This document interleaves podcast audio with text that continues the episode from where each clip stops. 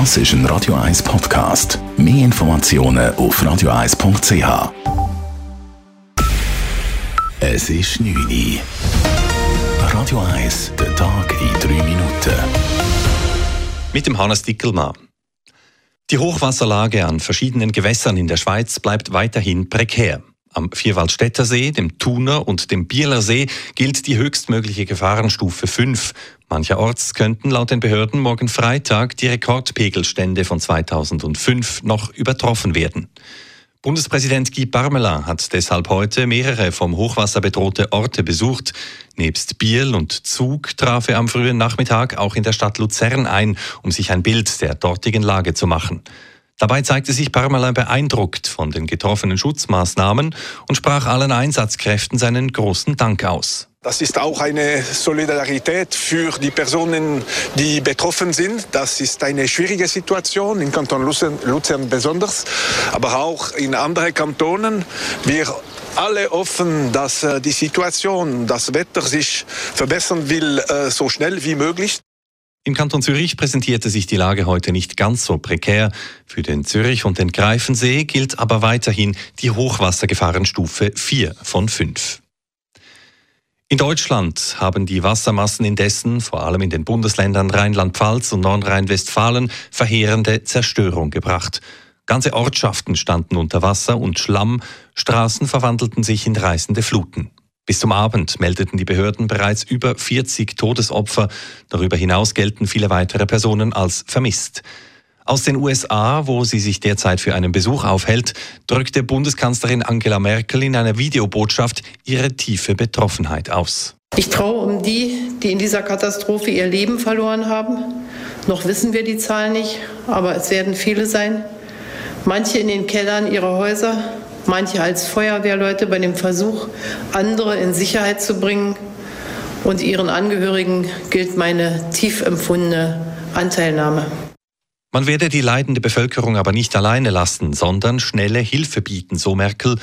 Bund, Länder und Kommunen seien nun gefordert, am selben Strick zu ziehen. Der Drogenrausch-Mordprozess von Küsnacht muss neu aufgerollt werden. Das Bundesgericht hat das Urteil des Zürcher Obergerichtes gegen einen 36-jährigen Galeristensohn aufgehoben. Der Deutsche hatte im Dezember 2014 im Drogenrausch einen Freund brutal getötet. Einzelheiten von Elena Wagen. Im Drogenrausch in seiner Küsnachter Villa hat der Galeristensohn seinem Opfer damals den Schädel eingeschlagen, einen Kerzenständer, den Rachen abgerammt und dann zu Tod gewürgt. Das, weil er wegen der vielen Drogen in seinem Freund einen teuflischen Alien gesehen habe und den wollte umbringen Nachdem er vom Bezirksgericht Meilen für das zwölfeinhalb Jahre Gefängnis kassiert hat, hat das Obergericht die Strafe massiv gesenkt auf nur drei Jahre, weil der Galeristensohn im Drogenrausch nicht im Besitz von seinen geistigen Kräften war. Das kritisiert das Bundesgericht jetzt scharf und sagt, die Alien-Geschichte sei nicht ganz glaubwürdig. Der Grund, der Galeristensohn hat laut der Bundesrichter immer wieder andere Versionen von dieser Geschichte erzählt. Jetzt wird die ganze Sache darum vor Obergericht nochmal neu aufgerollt. Elena Wagen, Radio 1. Wegen der Diskriminierung nicht heterosexueller Menschen hat die EU-Kommission rechtliche Schritte gegen die Mitgliedstaaten Ungarn und Polen eingeleitet. Das teilte die Kommission heute in Brüssel mit. Anlass für den Schritt ist im Falle Ungarns das umstrittene Gesetz, welches unter anderem Werbungen verbietet, die Homosexuelle oder Transsexuelle als Teil einer Normalität zeigen, wie es heißt. In Polen hatten derweil mehrere Regionen und Gemeinden sogenannte LGBT-freie Zonen ausgerufen. Beide Vorgänge verletzten Grundwerte der EU, namentlich die Gleichheit und die Menschenwürde, so die EU-Kommission. Deshalb habe man nun sogenannte Vertragsverletzungsverfahren auf den Weg gebracht, die bis zu Klagen vor dem EU-Gerichtshof führen könnten. Radio 1 Wetter. Auch in der Nacht auf morgen gibt es weitere Regengüsse, vereinzelt auch in Kombination mit Blitz und Donner.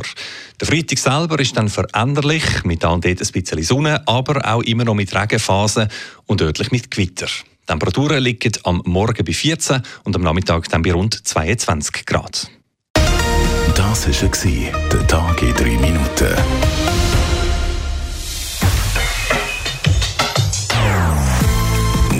Start Music auf Radio 1.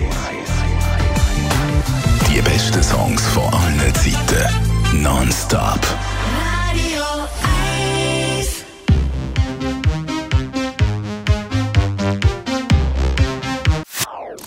Das ist ein Radio 1 Podcast. Mehr Informationen auf radio1.ch.